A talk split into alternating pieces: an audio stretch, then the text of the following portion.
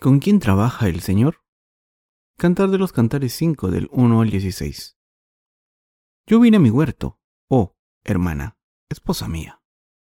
He recogido mi mirra y mis aromas, he comido mi panal y mi miel, mi vino y mi leche he bebido. Comed, amigos, bebed en abundancia. Oh, amados, yo dormía, pero mi corazón velaba. Es la voz de mi amado que llama. Ábreme, hermana mía, amiga mía, paloma mía, perfecta mía. Porque mi cabeza está llena de rocío, mis cabellos de las gotas de la noche.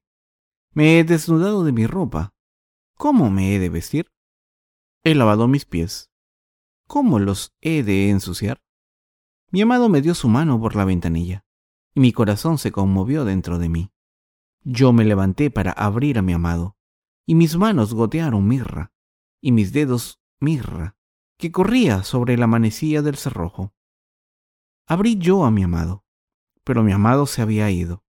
Había ya pasado, y tras su hablar salió mi alma. Lo busqué y no lo hallé. Lo llamé y no me respondió. Me hallaron los guardas que rondan la ciudad. Me golpearon, me hirieron, me quitaron mi manto de encima los guardas de los muros. Yo os conjuro, oh doncellas de Jerusalén, si halláis a mi amado, que le hagáis saber que estoy enferma de amor. ¿Qué es tu amado más que otro amado? ¿Oh, la más hermosa de todas las mujeres? ¿Qué es tu amado más que otro amado, que así nos conjuras? Mi amado es blanco y rubio, señalado entre diez mil, su cabeza como oro finísimo, sus cabellos crespos, negros como el cuervo, sus ojos como palomas, junto a los arroyos de las aguas, que se lavan con leche y a la perfección colocados, sus mejillas como una era de especias aromáticas, como fragantes flores, sus labios como lirios que destilan mirra fragante, sus manos como anillos de oro engastados de jacintos, su cuerpo como claro marfil cubierto de zafiros, sus piernas como columnas de mármol fundadas sobre basas de oro fino, su aspecto como el Líbano, escogido como los cedros, su paladar dulcísimo, y todo él codiciable. Tal es mi amado, tal es mi amigo. Oh, doncellas de Jerusalén. Les doy la bienvenida a todos.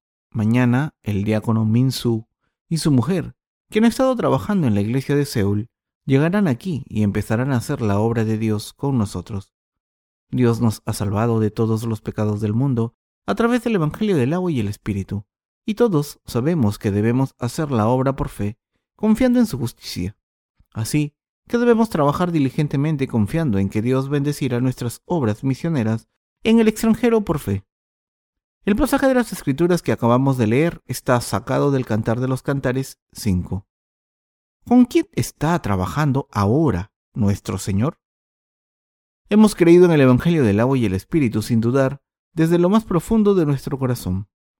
La Biblia dice que el Señor hace su obra a través de aquellos de nosotros que han recibido la remisión de los pecados al creer en el Evangelio del agua y el Espíritu. Pasemos a cantar de los cantares 5.1. Yo vine a mi huerto. Oh, hermana, esposa mía, he recogido mi mirra y mis aromas. He comido mi panal y mi miel. Mi vino y mi leche he bebido. Comed, amigos, bebed en abundancia, oh amados. Aquí nuestro Señor nos está diciendo que nos ha salvado por su amor y que a través de estas personas todo el mundo es librado de sus pecados. Dicho de otra manera, Dios está pidiendo a sus siervos que prediquen el Evangelio del agua y el Espíritu a todo el mundo y salvará a todos los que creen en este Evangelio. Es muy importante entender esto. Debemos darnos cuenta de que Dios hace su obra a través de los que le aman, de los que han recibido el amor de la salvación de Dios. Debemos darnos cuenta de que Dios hace su obra a través de los que le aman, de los que han recibido el amor de la salvación de Dios. El cantar de los cantares que viene del Antiguo Testamento no contiene ni una sola frase o palabra que diga Jesucristo. Sin embargo, cuando leemos la palabra de Dios escrita en el cantar de los cantares, vemos cuánto ama Dios a sus siervos. El cantar de los cantares está escrito de manera que nos permite llegar a un conocimiento claro de nuestra relación con el Señor. Así que cuando meditamos acerca del cantar de los cantares, podemos encontrar fuerzas espirituales. Nuestro Señor nos encomienda su obra solo a los que hemos recibido la remisión de los pecados. De la misma manera, los siervos de Dios obren confiando en su justicia. Hacen la obra de Dios llenos del Espíritu Santo. Entonces, ¿qué quiere Dios conseguir a través de sus siervos que viven en este mundo? Quiere llevar la remisión de los pecados a todo el mundo, y por supuesto quiere confiar esta obra solo a los que han recibido la remisión de los pecados al creer en el Evangelio del agua y el Espíritu. Por las bendiciones que Dios nos ha dado. Está escrito en el pasaje de las Escrituras de hoy. He recogido mi mirra y mis aromas. He comido mi panal y mi miel. Mi vino y mi leche he bebido. Este pasaje está dirigido a los obreros de Dios que han recibido la remisión de los pecados al creer en el Evangelio del agua y el Espíritu. La mirra se refiere a las oraciones e implica que debemos trabajar sin descanso y encontrar fuerzas haciendo estas tareas del Evangelio del agua y el Espíritu y la palabra de Dios. Las especies aquí se refieren a nuestras oraciones, el panal a la palabra de Dios, el vino de la palabra de vida y la leche al pan de Dios. Esto significa que el Señor obra a través de los que creemos en el Evangelio del agua y el Espíritu. No todo el que quiere hacer la obra de Dios puede hacerla. Solo pueden hacerla los que creen en el amor de Dios y su palabra. Estamos haciendo la obra de Dios, pero no podríamos haberla hecho si no hubiésemos sido salvados de todos los pecados en primer lugar. Ninguno de nosotros puede hacer la obra de Dios si no ha sido salvado de sus pecados. Después de todo, ¿cómo puede alguien que no ha sido salvado de sus pecados hacer la obra de Dios? Si intentásemos hacer la obra de Dios sin haber eliminado nuestros pecados, no nos atreveríamos a hacer algo en lo que ni estaríamos pensando. Ningún pecador puede hacer la obra de Dios, porque no es la obra del hombre. Los que intentan hacer la obra de Dios según sus deseos carnales serán malditos por Dios. Cuando una persona que no es aprobada por Dios intenta hacer la obra de Dios, esto constituye un grave pecado y por tanto la gente recibirá castigos horribles. Así que, cuando un pecador intenta hacer la obra de Dios, está haciendo su propia obra, no la obra de Dios. De esta manera, solo los que han recibido la remisión de los pecados pueden hacer la obra de Dios, y juntos predican el Evangelio del agua y el Espíritu. ¿Por qué? Porque solo los que hemos recibido el amor del Señor y su salvación podemos dar testimonio de la verdadera salvación que el Señor le ha dado a la raza humana. Esto se debe a que el Señor solo nos ha permitido a los que creemos en el Evangelio del agua y el Espíritu ser testigos de la justicia del Señor. Cumplir este papel de testigos del Evangelio de la justicia del Señor es hacer la obra del Señor. Por tanto, lo que estamos haciendo ahora mismo es predicar el Evangelio del agua y el Espíritu, la obra de Dios. El Señor está cumpliendo su voluntad a través de los que hacen su obra.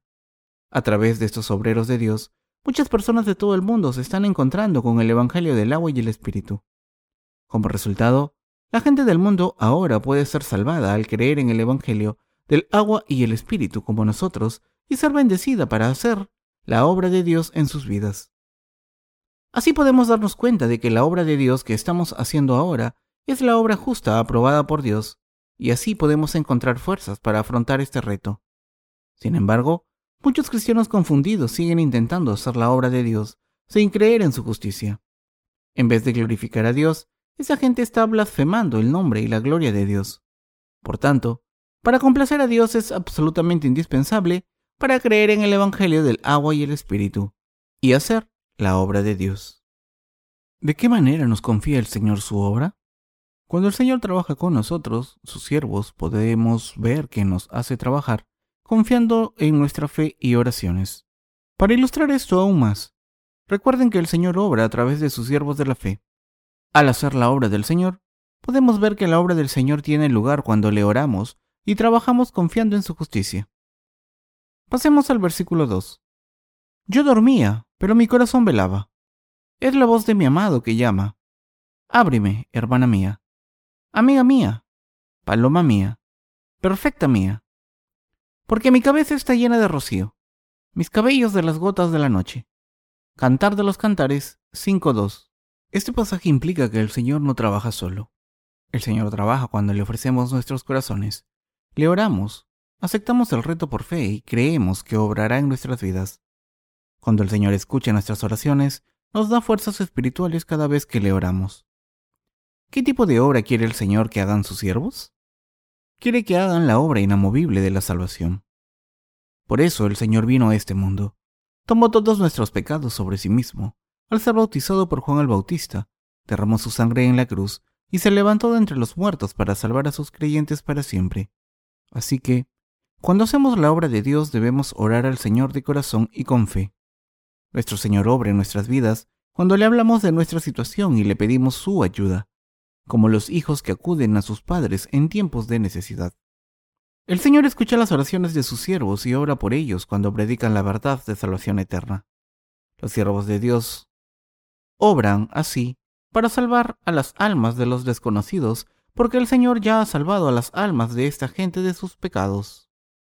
Por eso podemos hacer la obra de Dios. Nosotros estamos haciendo la obra de Dios por fe. Pero a pesar de lo que hemos hecho hasta ahora, todavía hay mucho que hacer por la obra de Dios. No sé cómo me perciben, pero yo quiero ayudarles a dar más fruto de la salvación mientras trabajan por la obra de la justicia. Pero quiero ayudarles a dar más fruto con menos trabajo físico para sus cuerpos. Dicho de otra manera, quiero guiarles en la obra de Dios. Cuando hay una guerra, el ejército se divide en diferentes partes para cumplir diferentes funciones. Algunas tropas luchan en primera línea, mientras que otras proporcionan apoyo logístico desde lejos. Mi responsabilidad es proporcionar apoyo logístico a ustedes, asegurándonos de que el pan de la vida se les entrega continuamente. Es absolutamente importante que le pidamos ayuda a Dios cuando hacemos su obra, y es absolutamente indispensable para nosotros trabajar por fe, confiando en Dios completamente. Debemos creer que Dios es nuestro esposo y pastor que nos ayuda. No puedo dejar de repetir lo importante que es que nuestros corazones tengan fe completa en Dios y su justicia. Hagamos lo que hagamos por la obra de Dios, mientras lo hagamos confiando en el Señor. El Señor estará con nosotros siempre. Sin embargo, el Señor no puede ayudarnos si no confiamos en Él. Por eso es importante trabajar creyendo en Dios y su justicia pase lo que pase. Todos debemos glorificar al Señor con nuestra fe. ¿Cómo es nuestro amado Señor comparado con la gente de este mundo? Por supuesto, nuestro amado Señor es muy superior, porque es mucho más poderoso, sincero, justo y misericordioso que cualquier persona de este mundo. Pasemos a cantar de los cantares 5.9. ¿Qué es tú, amado, más que otro amado? Oh, la más hermosa de todas las mujeres. ¿Qué es tu amado más que otro amado? La más hermosa de todas las mujeres. De hecho, Jesucristo, su Padre y el Espíritu Santo en los que creemos, todos, son el único Dios, y no se puede comparar con los dioses falsos en este mundo es el Salvador de los que creen en el Evangelio del agua y el Espíritu. Esto es lo que dice la Biblia en el Cantar de los Cantares 5. La cuestión es la siguiente. Cuando comparamos a nuestro amado Dios con los dioses falsos amados por el mundo, ¿quién es mejor?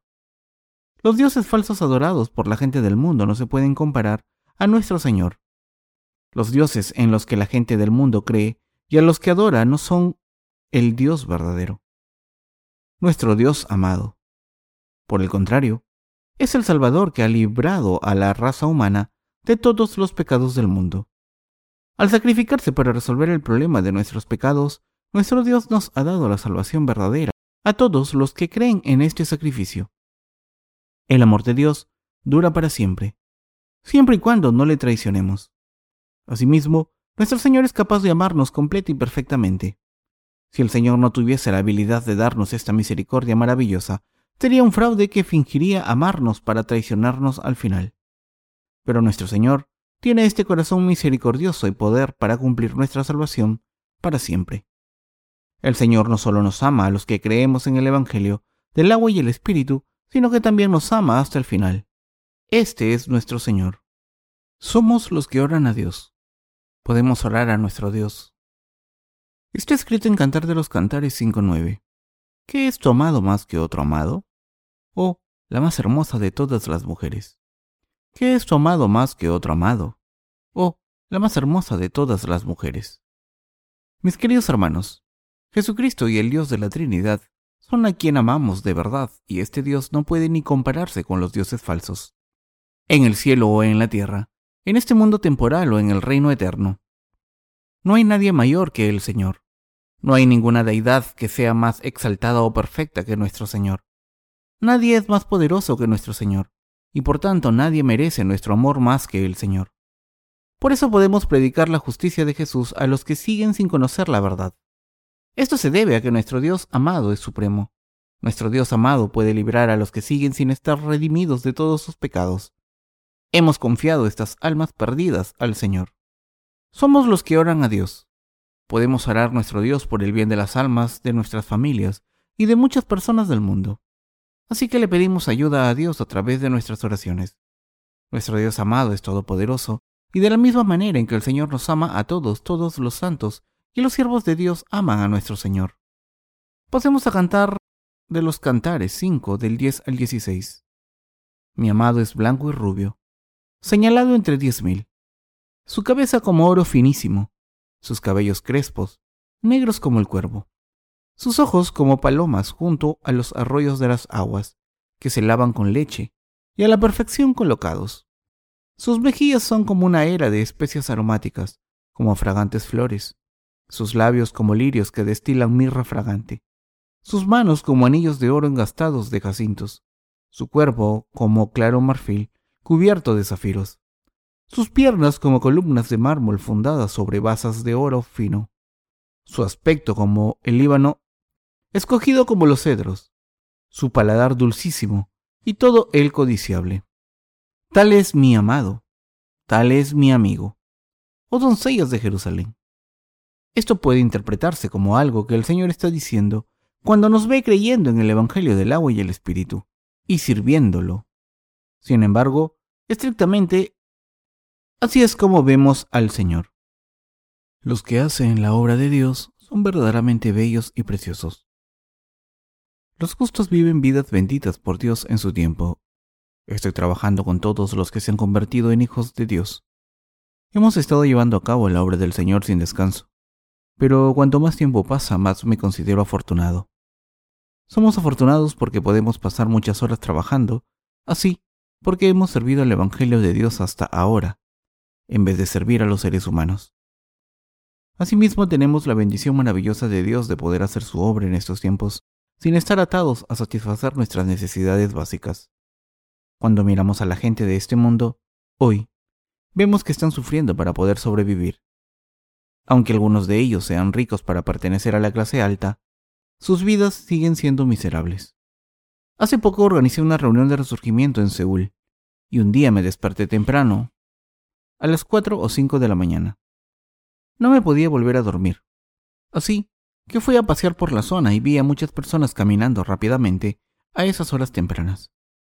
Pude ver que la reputación de Seúl como una metrópoli gigante era bien merecida.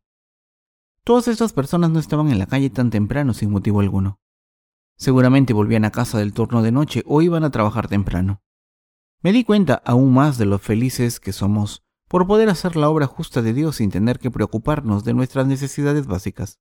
Es más fácil para nosotros apreciar algo cuando lo comparamos con otra cosa.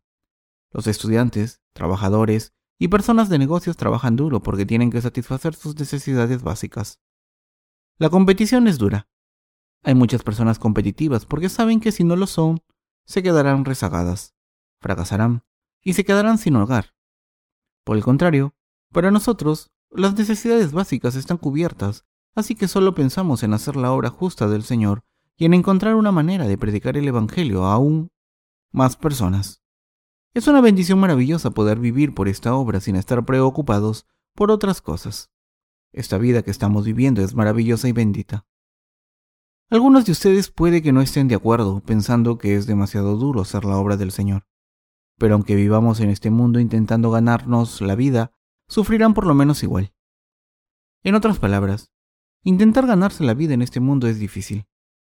¿Están sufriendo ahora? Estoy seguro de que muchos de ustedes se sienten así, pensando que la obra del Señor es demasiado dura. Pero todo el mundo trabaja así por lo menos.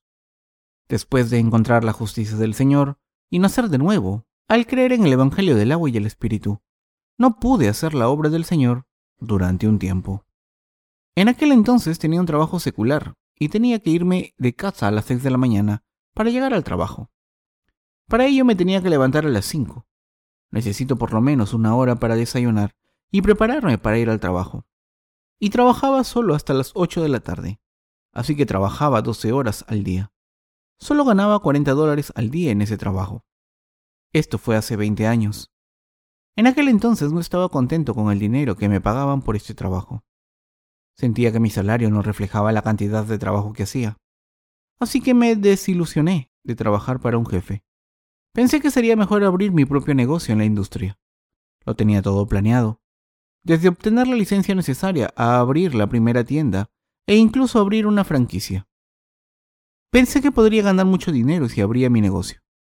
No lo hice porque quisiera ganar mucho dinero, sino porque quería servir al Evangelio del Señor. Pensé que tenía que ganar dinero primero, antes de poder servir al Evangelio. Sin embargo, la idea de que podría servir al Evangelio con el dinero que ganaba no era más que una mera ilusión. Pero a pesar de esto, todo fue bien cuando Dios abrió el camino para mí y gracias a esto pude servir al Evangelio del agua y el Espíritu hasta ese día. No es fácil ganar dinero es muy difícil. Sin embargo, somos afortunados porque no tenemos que preocuparnos de poner comida en la mesa o un techo sobre nuestras cabezas. El Señor nos ha bendecido para que podamos servir al Evangelio del agua y el Espíritu. ¿Están preocupados por cómo satisfacer sus necesidades básicas de comida y techo? Si hacen la obra de Dios, todas sus necesidades básicas serán satisfechas. Dios nos dijo que hagamos lo que hagamos, ya comamos o bebamos. Lo hacemos todo por la gloria de Dios. Y además nos dijo que no nos preocupásemos por estas cosas. Esto nos ha pasado. Toda esta palabra se ha cumplido. Mientras hacemos la obra de Dios, cuando comparamos nuestras vidas con las vidas de la gente del mundo. Hay veces que apreciamos que hemos sido bendecidos. Esto se debe a que nuestro Señor es superior sin duda. Nuestro Señor amado es majestuoso es el maestro de todo el universo. ¿Entienden lo grande que es este universo? Los científicos dicen que las estrellas que vemos ahora no son una masa sólida desde el principio, sino que se materializaron en su forma actual de una enorme masa de gas. Y estas estrellas siguen fragmentándose. Una vez se han formado, no duran para siempre, sino que son destruidas con el tiempo. Así que este universo está lleno de innumerables fragmentos de estrellas muertas, pero las estrellas que siguen existiendo siguen en su órbita y se mantiene el orden en el universo. Solía quedarme fascinado por esto, aunque no soy un astrónomo. Había otro misterio para mí, uno más terrenal. En muchas partes del mundo, especialmente en Corea y otros países asiáticos, la gente venera a sus antecesores. En las sociedades que siguen a Confucio, la gente se esfuerza por cuidar de las tumbas de sus ancestros. Cuando era niño, solía preguntarme por qué no había tantas tumbas. Si morían multitud de personas todos los días. Esto me confundía. Pero un día, mientras caminaba por una colina, con un cementerio público, encontré la respuesta. Algunas de las tumbas del cementerio no estaban bien mantenidas, por lo que deduje que habían estado abandonadas durante mucho tiempo. Algunas tumbas tenían árboles creciendo en ellas. Estas tumbas estaban abandonadas. Así me di cuenta de que, aunque la gente venera a sus antecesores y los adoran con ofrendas, al final son los descendientes inmediatos los que cuidan de sus ancestros. Dos o tres generaciones más adelante, los ancestros son olvidados y sus tumbas acaban abandonadas.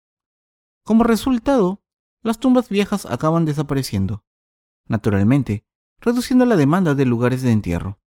Hoy en día, la cremación es más popular y por eso hay menos necesidad de cementerios.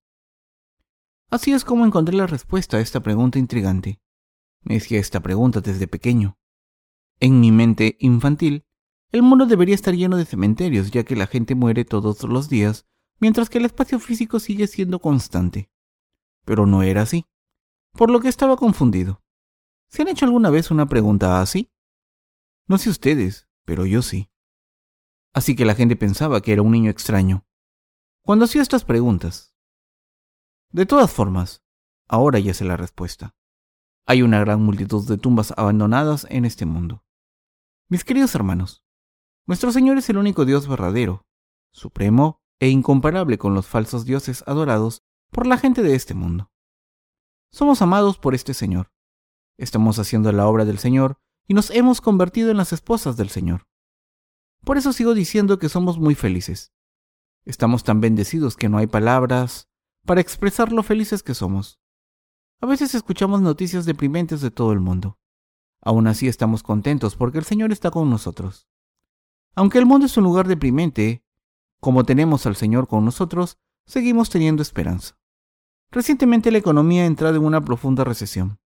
La economía global ha entrado en la peor crisis de los últimos 80 años. Pero a pesar de esto debemos seguir predicando el Evangelio. De hecho, gracias a Dios seguiremos predicando el Evangelio. Tenemos muchas más cosas de las que estar agradecidos a Dios en vez de estar defraudados o desilusionados. Para terminar, oremos juntos. Señor, refuerza nuestra fe y bendícenos. Protégenos y danos salud estas fiestas. Protégenos en todo lo que hagamos para apoyar tu ministerio del Evangelio. En el nombre de Jesús. Amén.